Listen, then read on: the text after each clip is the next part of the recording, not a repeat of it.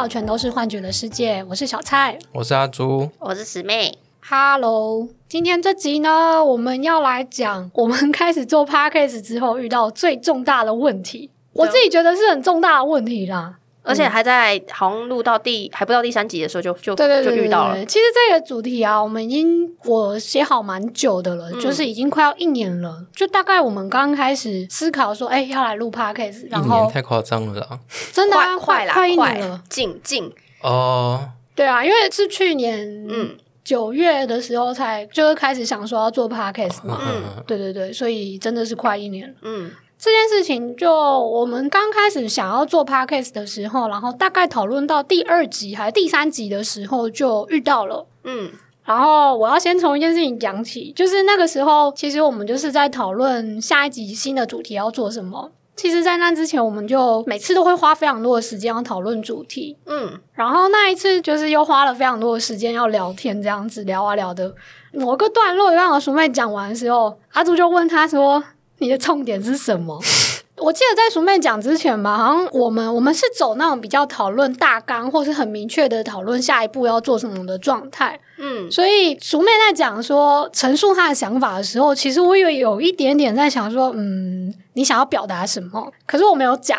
但是阿朱一讲的时候，我心里就觉得，嗯。有一点不妙，嗯，因为这句话听起来有点恐怖，嗯，对。然后这个时候好巧不巧呢，就是路易莎的店员就上来就说：“哎，我们要休息了，我们要结束营业，所以就是请客人就是要往外面移动这样子。”我就松了一口气，哎，然后我们就 你又感受到一股张力，是不是？对对对，那个冲突的张力就减低，对对对。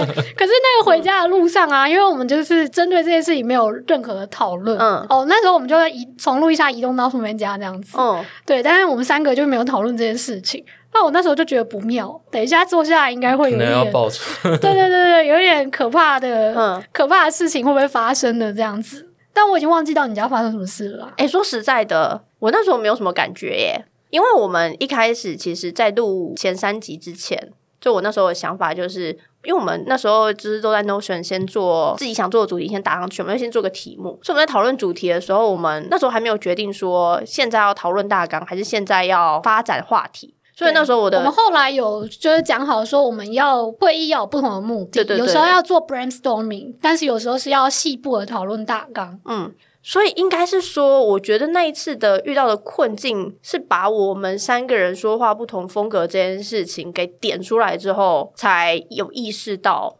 我是到了我们一起回到我家继续讨论的时候，而且还不是一开始讨论时就。我自己啦，我自己没有觉得有冲突。说实在，我的那时候是真的完全没有感觉。可是我在录一下的时候，我讲出来的时候就开始感觉你已经有不开心了。不对劲。对。呃，我觉得那时候对我来说比较像是错愕吧。对，就是有点，诶，我我现在有点忘记细部了。有点像是我们之前讨论是说，我那时候对我而言，那是我在分享我对那个主题的想法。嗯。所以我那时候就先把我所有的想法都说出来。所以你说，所以重点在哪？所以我就那天想说，重点不就是我要把我对这个主题的想法说出来吗？所以，我对我而言，我那个当下我是错愕比较多。所以回到我家，我们来继续讨论时，你在更深的表达你遇到什么样的状况的时候，我才有把我心里的这个困惑说出来。那你还记得我就是我表达的状况？我那时候印象说，你说我没有办法像你一样，就是现在说某一个主题的时候，就噼啪啦的，就是把很多话都说出来。我那时候印象中是这个，然后我那时候才意识到说，哦，原来如此啊！我因为那时候对于会议的想法比较单纯，就是对这个主题有什么想法，那就都说出来。应该说，我对于当下我可能应该要做的事情是这样，我印象是这样啊。因为我记得我当初会讲说重点在哪里的时候，是因为。因为熟妹习惯，她是会一一直讲嘛，然后把你的想想法都讲完。那观众有感觉，对。可是因为可能会你讲了一大段话，会有三四个段落，嗯，那每个东西都有不同的重点，嗯。那可能你讲完一个段落以后，可能就会想到一些东西要回，嗯。但是感觉你是不会间断的，嗯。那刚好我不善于打断别人说话，嗯嗯嗯，所以我就已经累积了很多话要讲，然后，嗯，我说讲到后面啊，你讲了这么多，所以到底重点是在哪里？就这种感觉。对我来说，那一次是蛮大的一次。嗯，可是我我不会觉得有到冲突，哎，我不会觉得像是画 logo 那一次有到让我觉得情绪很起伏的冲突。比较像是我终于知道哦，我跟你在说话的这一个部分有一个很大的差异。那小蔡，你在旁边看起来感觉怎么样？我就觉得好恐怖哦！哎，我就是一个很懒得跟别人吵，比较倾向闪避冲突的人。嗯，我就是那种如果可以预测说，嗯，这件事情我可能会跟人家吵起来，或者这个地方要吵架了，我就会开始 要撤退跟逃避的人。嗯，对啊。我会觉得说，这是一个开始做 podcast 之后遇到很大的危机，是因为毕竟我们是一个讲话的，就是在做一件讲话的事情嘛，跟沟通有关的事情。我就发现说，哎，就是讲话这件事情呢，天天做，天天做。可是就算是已经认识蛮久的人，你还会还是会发现，就是大家讲话会有对不起来的时候。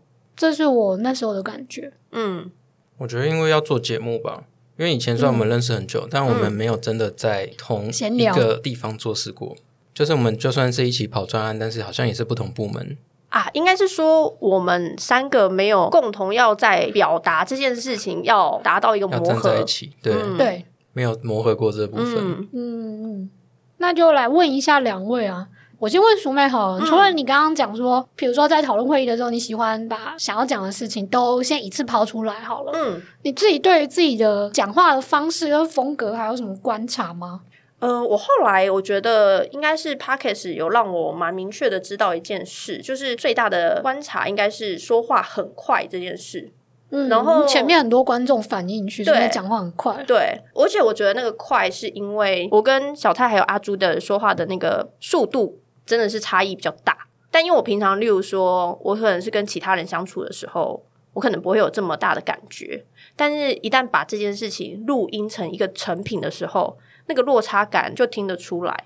所以我对我自己的观察，我自己觉得啦，我觉得我说话很快的其中一个原因，是因为就是我脑袋想的东西也很快，所以我脑袋高速运转的情况下，当我今天如果不是一个简报，就是例如说上台简报，它是需要安排的。或者是需要铺陈的，我觉得一开始在做 p o c k e t 的时候，我就是用我自己比较原始说话的方式，就是我那时候可能前期没有意识到 p o c k e t 素人 p o c k e t 是素人，对，在 p o c k e t 素人的状况下，就会觉得说，哎，我就表达我平常的状态就好了，因为我平常就是怎么样，我就是怎么做就对了。然后我觉得还有一个原因会造成我说话很快，因为我觉得我想要讲的东西可能很多，如果我讲话要慢慢的，那就会变得非常的冗长。我觉得在这样的情况之下，就会变成说，我又养成一种说话很快，然后我很喜欢把很多事情前因后果讲得非常的清楚。嗯，所以我讲事情的时候比较不是重点型的，就是不是换，就是说我跟你说第一点、第二点、第三点，我讲话不是这种风格，我讲话很像是说故事的方式。等下如果聊人类图的话，就是可以聊到，因为我有个通道 是说故事的通道。我后来这样子反复听起来的时候，我就有意识到，哦，我的说话的风格又快又急，然后还带有自己的情绪吧。整体来说，我觉得给人一种很满的感觉。嗯，就是我自己后来，我先说是开始做 p a c k a g e 的自己的观察。对，嗯。因为我讲话就是比较偏会说第一点、第二点，嗯，我我会讲，而且我会讲出来哦。就是，可是这件事情也是人家跟我讲，我才发现的。就是是我以前念书的时候，我同学跟我讲，我发现你要表达你的想法的时候，你常很常会说第一点怎样，第二点怎样。嗯，阿朱是这种风格吗？感觉阿朱也是比较条理分明跟简洁风格。我虽然会想要简洁，但是条理分明倒不一定了。嗯，因为有时候也会跳来跳去的。我常常会先观察别人怎么说话，嗯，然后再找机会接球，然后或者说我可以就尽量去模仿对方说话风格，可能感觉会比较顺利的沟通吧。所以没有什么固定的方式，模仿对方说话的，对，会模仿对方说话。嗯，所以我常常也比较站在聆听者的角度，因为我觉得我小时候讲话，因为比较没有。这么有个人风格，然后也常被大家的节奏带着走，所以我如果主动表达或是积极的表达的话，常遇到挫折，要不然就是讲话可能会咬螺丝，或是讲的不清楚，然后别人就不想听了，所以这个也会对我有点打击，所以到最后我都习惯用听的。嗯，等于说你讲话觉得以前讲话有一些不好的经验，嗯嗯，或是挫折感，没错。我自己其实也比较喜欢用听的，但是据说我小时候是非常喜欢讲话的人。我算是蛮早就开始讲话，嗯，但我是到也是到长大之后才发现，我比较喜欢听。嗯，可能有某个时期吧，就有接触到朋友，是他们很会讲，然后他们也很敢讲。我在那之前可能会一直觉得，说我是不是需要透过讲来表达自己，或者是你有表达的时候比较容易被人家喜欢跟重视。后来发现其实并没有。嗯，就是你可以在适合的时间表达，跟有没有听到别人说什么也蛮重要的，所以就会开始慢慢想要调整，说，哎，那我不要这么急着想要表达，或是想要表达这么多东西，把这个空间开给别人，或是把这个顺序让给别人先来做，我就是先用听的，我觉得也蛮好的。所以，如果听到上述像我们三个人的讲话，在我们还是很素人的时候呢，就会变成 就我什么一个对，都我在在 讲，而且我讲我讲话又很快，哦，对对对，就是那时候会有形成这样的状况。嗯，因为其实那时候也会有对我来说还有另外一个挫折吧，就我觉得我讲话有时候会想要把很多空间填满，嗯。那当阿朱跟小蔡没有反应时，其实我那时候比起说，我觉得你们在聆听，我会有一点觉得是不是这个话题，或者是我现在提出的这个点子，你们不感兴趣？我觉得这个会再刺激我想要补充更多。嗯，那个时候，呃，我记得我们那时候在剪辑的时候有发生过这样子的问题嘛？我们就有讨论过说，与其很急着把很多事情讲满讲饱，不如让我们讲话中间有点段落。嗯。所以，我大概是那个时候开始比较有意识，说好，那我这次讲话不要一股脑的全讲，我要让我有呼吸的感觉，对，有在呼吸。因为阿朱有说我很像是，然后哦，你很常吸一大口气，对对对对对，然后你剪的时候就要把那个吸一大口气剪掉，对对对对对，嗯，这这个也是还没有做 podcast 之前，其实不会意识到的。嗯，所以我觉得做 podcast 这件事情真的是一个很好观察自己说话方式的或风格的一个，对叫什么？就是一个自我觉对我觉得是机会。嗯，我觉得还蛮蛮有趣的。阿朱雷有觉得做 podcast 让你观察到什么？对于自己说话喜欢或不喜欢的地方？喜欢跟不喜欢的地方哦，不喜欢的地方应该就是 实在是太不擅长开主题了吧？我们都会轮流当那个主 key 嘛。嗯。对，但是轮到我主 key 的时候，我就发现我会整个很乱。虽然我大纲我都写的很完整，还很细，但是一旦到我开始拉主 key 的时候，我整个人就乱了。我记得应该是那个书的那一集吧，好好说话那一集，哦，对对对，就已经写的很仔细，而且还有书，可是开头就会开不起来。对我连开头都写好了，然后结果我完全没有照那个写好的。因为好好说话这集是我们难得有录第二次的，嗯，哦对对，第一次录第二次。对，而且那一我第一次录，第二次，第一次就是哦，第一次有一个主题要录两次，没错，对，因为我们觉得那题应该可以把它讲的更好，所以最后就放弃了，嗯，重录一次。所以我会有这种状况啊，就是当我在一个场合，我必须要当主要的表达者的时候，我会很有压力，因为我太习惯顺着别人的话说了。然后，所以当我自己要拉的时候，我就发现哦，好乱哦，嗯，好慌哦。然后一旦轮到我讲的时候，我就脑筋一片空白。啊，就算看着那个稿，我也是一片空白，想说到底在哪里。我刚刚想到你说，虽然大纲已经写的很仔细了，嗯，但是还是会不知道要怎么讲。可是我在看你大纲的时候，我常常会有一种，哇，你写的太仔细了，我不知道从哪里找到破口，你知道吗？哦，就是我要去提问或是开展话题，从你的大纲来看的时候，我常常会不知道哪边是我可以开展话题的地方。因为我大纲可能是写给我自己看的。对，因为我会有这种表达焦虑，所以我会把细节写得很足，因为我怕我只写重点，我又忘记内容什么，嗯，所以会把连内容都写出来。那小蔡呢？你说写大纲吗？不是，就是开始做 podcast 之后，你对自己喜欢跟讨厌的那个喜欢哦。我觉得我就是一个思考很条理分明的人呢。我觉得在在讲话跟写大纲的时候，这件事情就很明显。我虽然可以配合别人，就是想要做的很精细的大纲，或者是你要做一个很大概的概要式的大纲，我两个都可以配合。但是如果是我来选自己来做的话，我会倾向做精细的。嗯，所以一开始我们还有试过，我记得有几次有试过，就是我们只开了主题，开了个头，嗯，但是没有讨论大纲的状况下就开始录，嗯嗯，然后我就是觉得说，哎，这也不是不行，以聊天来讲，可能可以。因为我也是会听别人讲一大段之后再来回应，这我没有问题。可是用聊天的做节目的角度来思考的话，我觉得就会有一点困难。比较常遇到这个状况，就是熟妹讲了很长一段，嗯，然后就会觉得，哎，很像在唱独角戏，或是一样会找不到地方切进去。嗯，我对于自己不喜欢的地方是，我觉得我很像找不到呼吸顺畅，然后又讲话顺畅的感觉。我觉得可能是因为有一点紧张的关系，所以我会闭气。我后来我发现，我紧张的时候会闭气。当你要讲话的时候，你可能要一边呼吸，有一个韵律感或者是顺畅感的时候会有困难，所以可能有时候会突然讲话卡住，那可能是我在换气，或者是我在思考，但是就跟着就闭气闭起来，然后一下子要突然开始讲，就很像要放气放出来一样，就会突然节奏跟速度会不一样，会突然加速。嗯，对对对。然后我觉得我好像不知道是听不习惯还是怎么样，但我觉得我没有很适应跟喜欢自己的声音。但我朋友出来的声音吗？对，但我朋友他们就说还好，我是不知道啊。嗯，我们也是觉得还好。要多默契。你们有不喜欢自己的声音吗？哎，倒没有，倒不喜欢。从从麦克风或者是耳机听录起来的结果，我觉得我声音应该是比我想象中的高跟甜吧。甜甜就是会有，就是我有时候会有比较有戏剧化的表现，现在是没有啦。我现在是刻意有放慢速度讲话。对，如果是我前两三集的那个时候，就是当我很亢奋的时候的那个讲话方式，是会有一点那个叫做，我觉得会有点甜腻，我无法形容，就因为两位都比较低。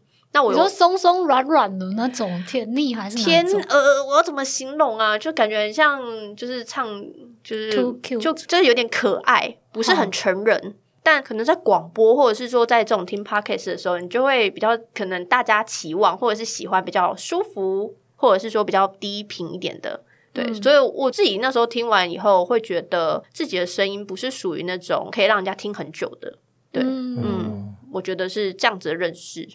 那阿朱嘞？阿朱对于自己讲话的方式有没有什么困扰，或是不喜欢的地方？有有一个困扰是说，因为我刚刚说我会模仿别人讲话风格嘛。我觉得我在以前我会想要有自己独自个人讲话的特色，但是这个好像对我来说有点难以做到，因为我还是喜欢顺着别人的话讲。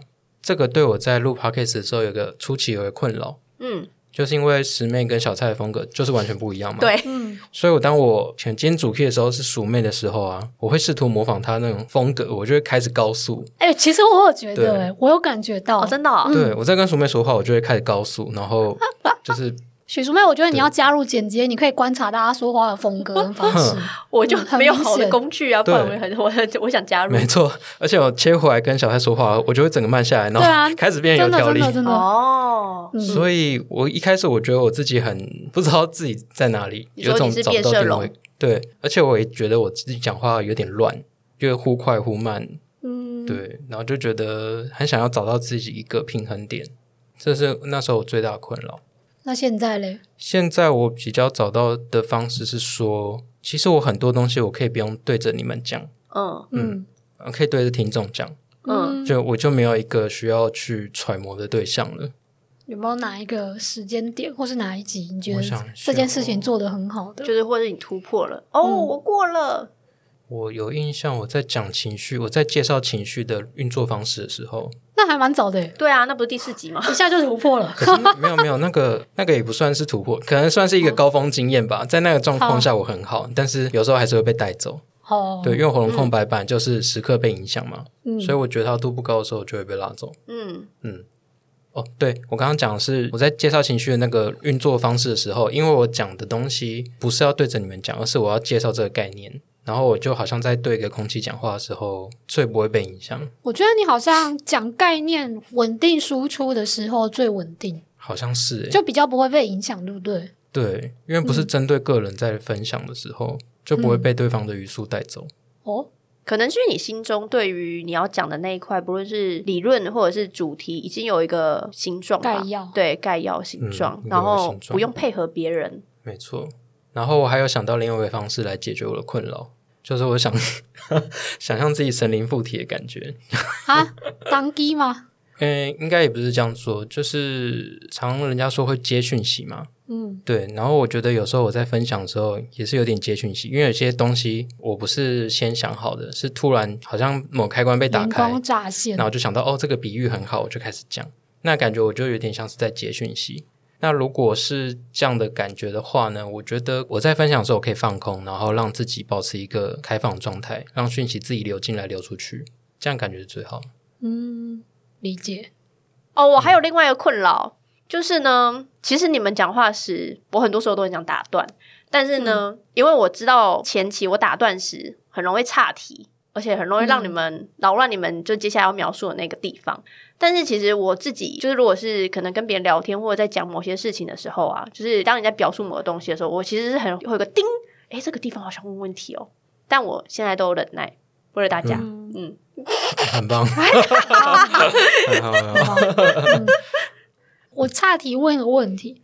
你突然让我想到，我最近有个朋友也讲到说，他就很想要在讲话这件事情上受到别人喜欢，嗯，然后不会踩到地雷，嗯，然后我就看到人家建议说，那你就去找有没有什么人是你喜欢的讲话的典范呢？比如说哪个名人，他那时候随便讲了几个什么蒋勋啊，嗯，小 S 啊，有些人喜欢小 S 讲话的方式吧，然后吴念真啊等等的。阿朱，你自己有一个想要学习的讲话的典范吗？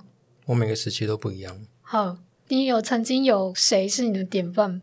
我没有真的很认真的以谁作为典范。好，只是我那阵子特别喜欢，比如说一个影视作品好了，我就用那个角色的方式说话。就最近在看日剧，我就时不时唠一个日文。然后看韩剧的时候，就不小心会。哎，我懂，我懂，我懂。对对对，这种感觉。但我觉得我被影响程度很高，连讲话节奏都会改变。嗯嗯。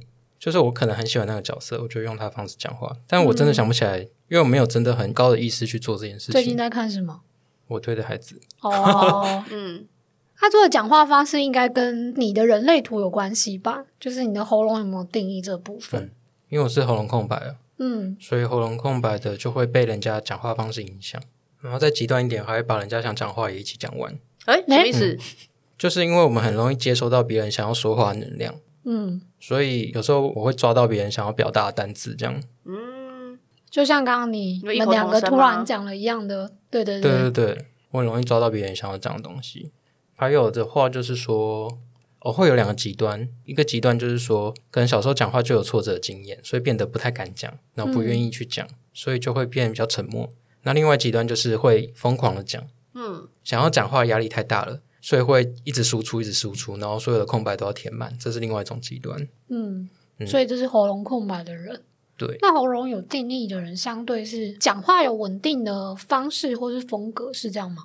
对，会有属于自己的风格。嗯，但因为喉咙是一个最复杂的中心，哎，它开通了那个闸门很多，嗯嗯，所以呈现出来的风格也很不一样。像鼠妹的话，它连接到逻辑跟居中心嘛，嗯。连接到逻辑那个是说故事的通道，逻辑是往上的，不是？往上那个，嗯，那一条是说故事的通道，嗯，所以你讲话真的会很叙事，嗯，对，七三一，而且有前因后，哦，不对，是十一五六，哦，十一五六，对，要有前因后果，要有前因后果，而且还会有一个前情提要，对 对对，它很多，很长很长，所以你会小说，对，真的。所以你讲完一章还不够，还可能会接 接着讲第二章。就一讲，我是说桥下说书人啊。哎，我我之前我朋友听完我们的节目，他说师妹要不要把自己的经验全部剪成两集啊？就是他的求职跟离职经验，就是上集讲一个，下集讲一个，以后就不可以再讲了。大家想听就听到两集就好了。哦。我懂了，他说你还是可以把它讲完，然后就把它单独剪成一集，对对对纯讲故事，鼠妹说书。哦，可以啊，嗯，这是一个嘛？喉咙接到逻辑是会很有条理，但是条理有不同的方式。嗯，那鼠妹的方式，它就是会用故事的方式呈现。嗯，那还有什么有条理的方式？还有一个条理是，呃，很有架构，很有细节。嗯，就真的是逻辑清晰的那种方式。嗯，然后还有一种方式是。有点灵光乍现的，嗯，就突然冒出一个灵感，它就啪出来，然后你也不知道前情提要什么，对，没来由的，没来由的这种。那鼠妹另外一个连接居中心的，另外一个是连接到居中心的是七三一嘛？对，那个其实跟领导力的领导力这件事情有关。嗯，之前好像我说鼠妹比较没感嘛，在年轻的时候比较没有感觉。对，因为我那个通道是红色通道，对，是比较偏无意识的。嗯。然后那条通道，因为是他在领导力上面属于一种要发布一个他觉得很理想的模式可以让大家去运作。令和时代，对不起，换继续。对不起。对，发布一个行政命令，从今天开始，大家就是只能用环保餐具之类的。官宣很适合。OK。对，但是它有一个脉络，就是那通道是有个顺序的。哎。嗯。然后它那一条通道刚好是属属于我们把一个可以运作的方式打磨好之后呢，由它来告诉大家说：“哦，这个方式我们研究了，这个很不错，大家可以依循它，就照这样做就对了。”嗯。那如果没有先打磨好呢？顺序点在哪里？顺序点就是，我觉得啦，我自己的感觉，就以我工作的经验，就是当我们遇到一个瓶颈或遇到一个困难，我们去调整这件事情的 SOP，调整完后，哎，这个 SOP 可行，我就是担任那个，来，各位，我们今天就照这个 SOP 走，对。的那个角色。但前面部分可能不是他做，嗯，他只哦哦，好，我们讨讨论出结论，对不对？那我来讲，这样子，嗯。嗯，就这种感觉。哦，有，嗯，权威感，对。因为我以前带攻读生的时候，也很容易有这种发号施令的感觉。对，就是例如说，上面的人说我们从现在起要怎么做，然后我就去跟他们布达。哦哦，布达的角色，对对对，布达的角色，嗯，工作时蛮常担任这样的角色的。嗯。嗯，还蛮适合你的啦。但就是在工作时可能适合啊，在日常生活就有点 会因此被讨厌吗？我思考一下哦，因为我身旁的人，如果他能接受我这一部分的性格，可能才能变成我周围的朋友。受不了就会不欢而散，所以不欢而散的部分就就对，就淘被淘汰掉。建议所有认识书没人的听这句话没有？对，两大特色嘛。对，两大特色。那小菜小菜的话，你是往下只要居中心。对，我是一八通道跟十二十。一八通道就常说是很有创意，就是你讲话会突然有一个妙语如珠的感觉，妙语如珠的感觉。对，其实我难想象我是有创意的人诶，因为我都觉得我好像比较常扮演执行跟实现的角色，所以我难想象我是有创意的人。可是我们之前有讨论过啊，因为我们在做这个 podcast 的时候，其实因为一开始听起来是我比较强势，想要主控一切，可是没有架构。可是小蔡后来就是我忘记是第三集还是第几集的时候开始，小蔡会说：“那我们想要写，因为当然是你自己觉得写大纲对你来说可能掌握度比较高，所以你开始写大纲。可是写完大纲以后，我们有发现我们那一集录的就比较顺，嗯，所以我后来觉得你所谓的创意这件事情，可能不是。你想象中它是什么让人觉得哇好妙啊？而是可能这个创意或者这个做法可以帮助一件事情变得更顺畅吧？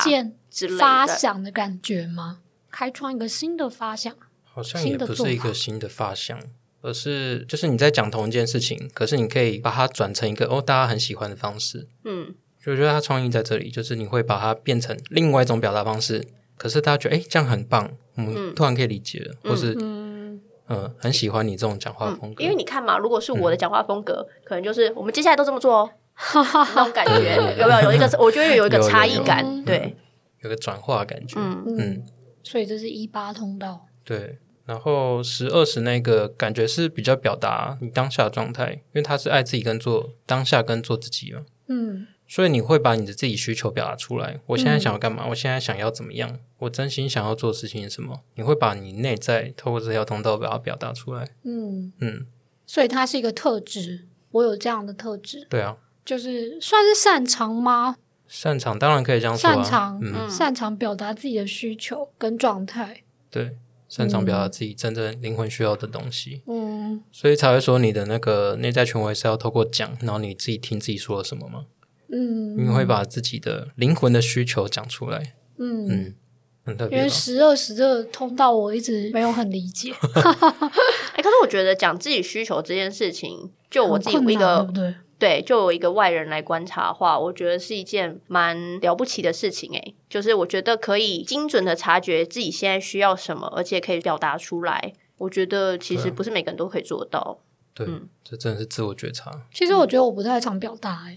自己的需求，但是会不会其实我表达了就很有说服力？就是没有我想象的那些可怕的状况，比如说跟人家冲突啊，被人家质疑啊，或者是人家会讨厌我的状况。就其实我讲出来以后，大家会觉得，哎，没关没关系，没关系，配合你，或是没关系，我尊重你，你讲的好啊，这样子。我觉得是，我觉得我对于小蔡的观察是，我觉得你在工作上比较不常做到这件事情。可是我如果你观察你跟林红，对不起，你跟你另一半相处的话，我觉得你应该可以观察到，其实你应该蛮常 对他表达自己的需求。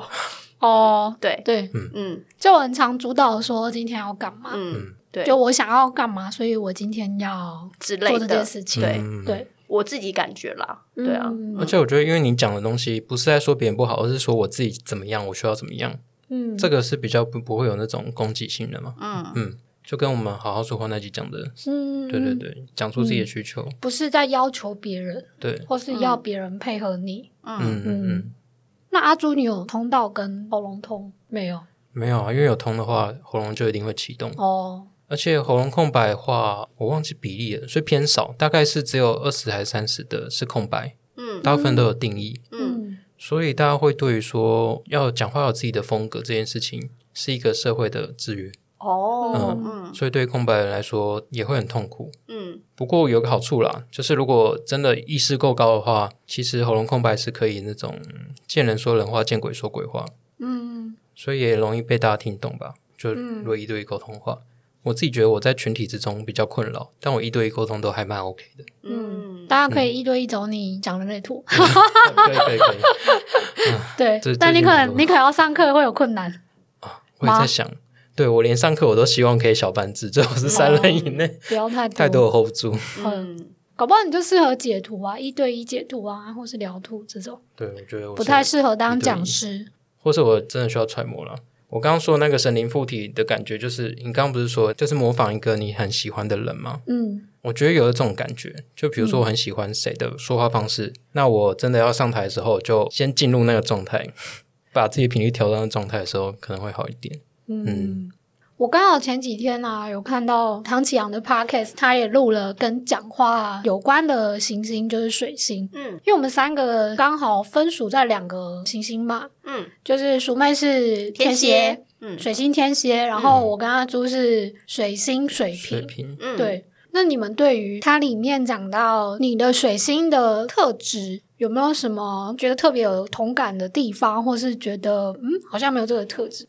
我先讲我好了。他说天蝎是一个怀疑论者，对很多事情就是会产生怀疑论，对，就是产生质疑，或者是对人性有不信任，所以他们在表达自己的时候，他很仰赖一个系统。就是他，他他表达一件事情的时候，他会需要去学习一个系统，所以他很喜欢。像我好了，我自己是蛮喜欢神秘学的，不管是人类图啊，或者是星座。就当我有些东西我可能无法理解或无法表达时，我就会想要学习一个东西，然后让它支撑着我，然后去表达，去说服，嗯，说服别人嘛，或者说说服自己。哦，这件事是这样运作的。所以我那时候听到的时候，我是觉得蛮有感的。然后他有说，就天蝎，因为他可以辨别别人可能说话的真伪，就是现在讲话的状态。所以当他今天如果有心想要戳戳破，或者是想要干嘛的时候，他是可以一针就刺入别人可能话里就是想要隐瞒的事情。嗯，对，感觉容易被讨厌。对啊，就我觉得讲话是一个很容易被 容易被黑，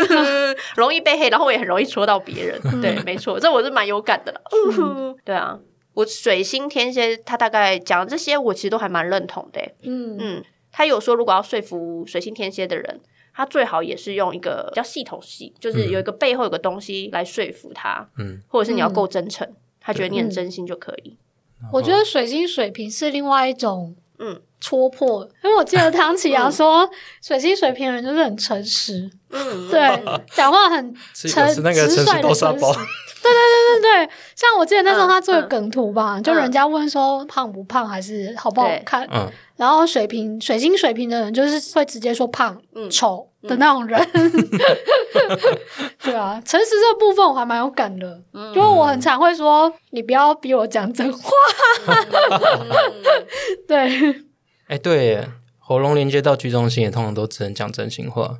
哦，对我没有，我没有办法说谎。我如果一说谎，或是要想要闪躲事情，我还可以勉强闪躲事情，但是我没有办法造假。嗯，我只要一造假，我就觉得不自在，一下子就不要扛。嗯，阿朱对诚实的部分有感吗？我我也会，好但我会转一个弯讲。比如说他讲了一大段话，只有一个怕我认同，我就是只回馈那一部分，对，然后其他就略过，不回。感觉人很好诶，双鱼座，这已经是我找到最好的方法。嗯，所以你也认同他说的。对，我会认同我只认同的那一 part。嗯哦哦，对对对，就是闪躲嘛，闪躲那些你觉得有假的或是不认同那边。我也是用闪躲的方式。所以，我们其实三个人相处起来的话，我会觉得能和谐。其中有一个蛮大的关键，就是水星水瓶其实讲真心话，而且是实话。因为水星天蝎，他其实也是在追求真实这件事情。所以，我觉得我们在沟通上。应该是说我们会有那么快，就是在说话发生冲突这件事，我觉得也是这两个特质的影响。哎，哦，对对，因为如果假设你们选择不说，就是假设阿朱那一次选择隐忍，然后我不选择面对，我觉得我们很难有这个突破。对，所以我觉得也是蛮好的。那个我在听水星天蝎的时候，我就很有感。嗯，哎哎，对啊，就是你说你会需要一个架构嘛，嗯，然后要说服水星天蝎，你也要用一个架构去去说服他，嗯。所以我那时候就很有感，因为我们在节目的时候常会分享一些概念嘛。嗯，那熟妹风格它就是会引经据典，说哦，我听谁谁谁说什么。嗯，但是因为水星水平是有种反权威的性格。嗯，哎，对对，所以我一开始都觉得啊，为什么一定要讲谁谁谁别人说的话？嗯，就是我的倾向是我会内化，然后把自己的东西讲出来，嗯，或是只分享我自己的看法。所以一开始我会觉得蛮冲突的，但后来我听完这集以后就有比较释怀。反正这就是水星天蝎的表达方式，嗯嗯，对，也没有什么好坏之分这样子。嗯，后来我们那时候开会的时候，我有说，因为对我来说，我接受到别人的想法这件事情啊，我觉得这不是我的原创。所以，我比如在写文章的时候，或者说我在画画的时候，对我来言，这就是有点像是在标出处的感觉。嗯，就我一定要让我的跟我对话的人，对我要跟他们讲说，哎，其实我的资料来源是从哪里来？我会觉得我不能好像是得到了这个资讯或得到了这个知识，然后我就觉得这是我的的那种感觉。所以我是用这样的心态去表达的。嗯，我对于就是水星水平反权威这个感觉，比较是放在。我很怕别人跟我用权威式的方法讲话，就是我的抗拒感一下就会升起来。就我很很害怕别人跟我要求要做什么事情，我教你要做什么，我叫你应该要怎么做，对我马上抗拒心就起来，对啊。我觉得在职场照常遇到这种事情，对，或是跟跟长辈啊，自己父母也很容易遇到啊。只要我觉得他们要来跟我说教，我那个白眼就先翻到天边，他们都还没开始讲，我就 白眼先翻过去。对啊，对。但是相对的，我自己在比如说我要带工读生啊，或者是学弟妹等等的，我就会非常的小心跟克制自己，我不要树立那种权威感，在跟他们沟通的时候。我跟我弟我都用平辈的方式说话。嗯，我弟小五岁嘛。嗯。嗯，但有人会要求弟弟妹妹，要求弟弟妹妹会会就是对于弟弟妹妹摆出长姐长兄的姿态吗？我啊，我会啊。哦，对，我觉得我对我弟比较会，我们两个年纪差比较大，可我跟我妹就还好，我跟我妹就是比较平辈的，嗯。而且我猜我妹应该也是水星水平吧。哦，你可以查一下，所以你妹也常不听你讲话，是不是？我们两个，你开始，我我妹是真的没有在听我说话。你开始摆态的时候，她可能她可能就飘走了。她对对对，摆态的时候不一定摆态，不是应该是说，如果我讲讲讲讲讲讲讲，就讲一大段，她会忽然接另一个话题，然后我就会说你没有针对我刚刚上一个话题回应，然后她就会说怎么听你讲话还一定要回应哦之类的这种话。哇，好了，你妹可能就是水气水，那我就觉得。然后我就好，没关系。对我来说，很欣赏的。他说：“嗯嗯嗯，不就是回应了吗？”然后我就觉得，好，没关系。嗯，我觉得他可能对你也不错，因为他也不会直接批评你。对啊，对对啊。好，他也很诚实的表达说：“对对对，我听到喽。”对对对，好，已读，大概是这种感觉。对对对，他也没说你不能讲。对对啊，啊嗯嗯，好。那我们今天的分享就差不多到这边。我觉得有一个观察点呢，嗯，就是对于喉咙有定义的人来说，他就是有一个固定的表达方式嘛，嗯，所以他如果要再刻意去学习别人的方式的话，一来是我觉得不一定会学得很好，那二来就是其实你会不会忽略掉你原本的表达的东西？所以我觉得还是要先尊重自己的表达方式，但前提是我们要理解它啦，因为有可能是你自己无意识的特质，嗯，所以这是我们可以去观察的点，就看看自己表达方式是什么。然后空白的人的话，其实算是一个学习力蛮强的啦。就是真的在练习表达方式期间，我觉得也可以截长补短。你觉得哪一个人的表达方式对你来说很适合，就学习起来。甚至我觉得可以有意识的学习，说我今天说话想要快速表达的时候，我就去连接某一个人特质；我今天想话想要有条有理的时候，就去连接另外一个人的特质。你可以有意识的运用说话能量，嗯，然后二来是你也很容易 catch 到别人要表达的东西。我觉得这都是属于空白的人强项，但是空白的人可以不用逼自己一定要表达，因为在压力的状态下的话，很容易会吃螺丝啊，或是词不达意，你自己都搞不清楚自己在哪里。嗯，所以顺着自己顺畅感觉也是很重要的，重点都是要尊重自己啊。嗯，讲话只是你表达自己的其中一个方式，就是你没有一定要透过说话，像写字也很好啊，或是你有其他的呃留下讯息的方式，比如说鼠妹喜欢画画。对，嗯，所以跟大家分享一下，我其实有自己的插画社群，然后呢，我在里面会分享，就是我跟另外一半的生活点滴，还有我们就是像之前那个第九集里面的周哈里窗，其实那个图也是我画的。嗯，那如果大家就是对夫妻生活感兴趣呢，觉得想要看好笑的东西，可以搜寻天蝎兔之和，天蝎座的兔子，对，没错，之和是那个之和？之和是天作之合的之和，好，对，追起来。那这一次还是有收到一封麻瓜的讯息，其实也是麻瓜迪的讯息啊。对他想要分享说，他喜欢第十集分享观众的想法、问题的感觉。哦，因为第十集我们有跟大家征求一些意见，嗯，互动跟回馈，对对对，回馈大家的问题。他想知道这个世界上有没有另外一个很像我的人，他有类似的问题，他是怎么解决的？然后他也很喜欢我们三个的互动，觉得很 feel free。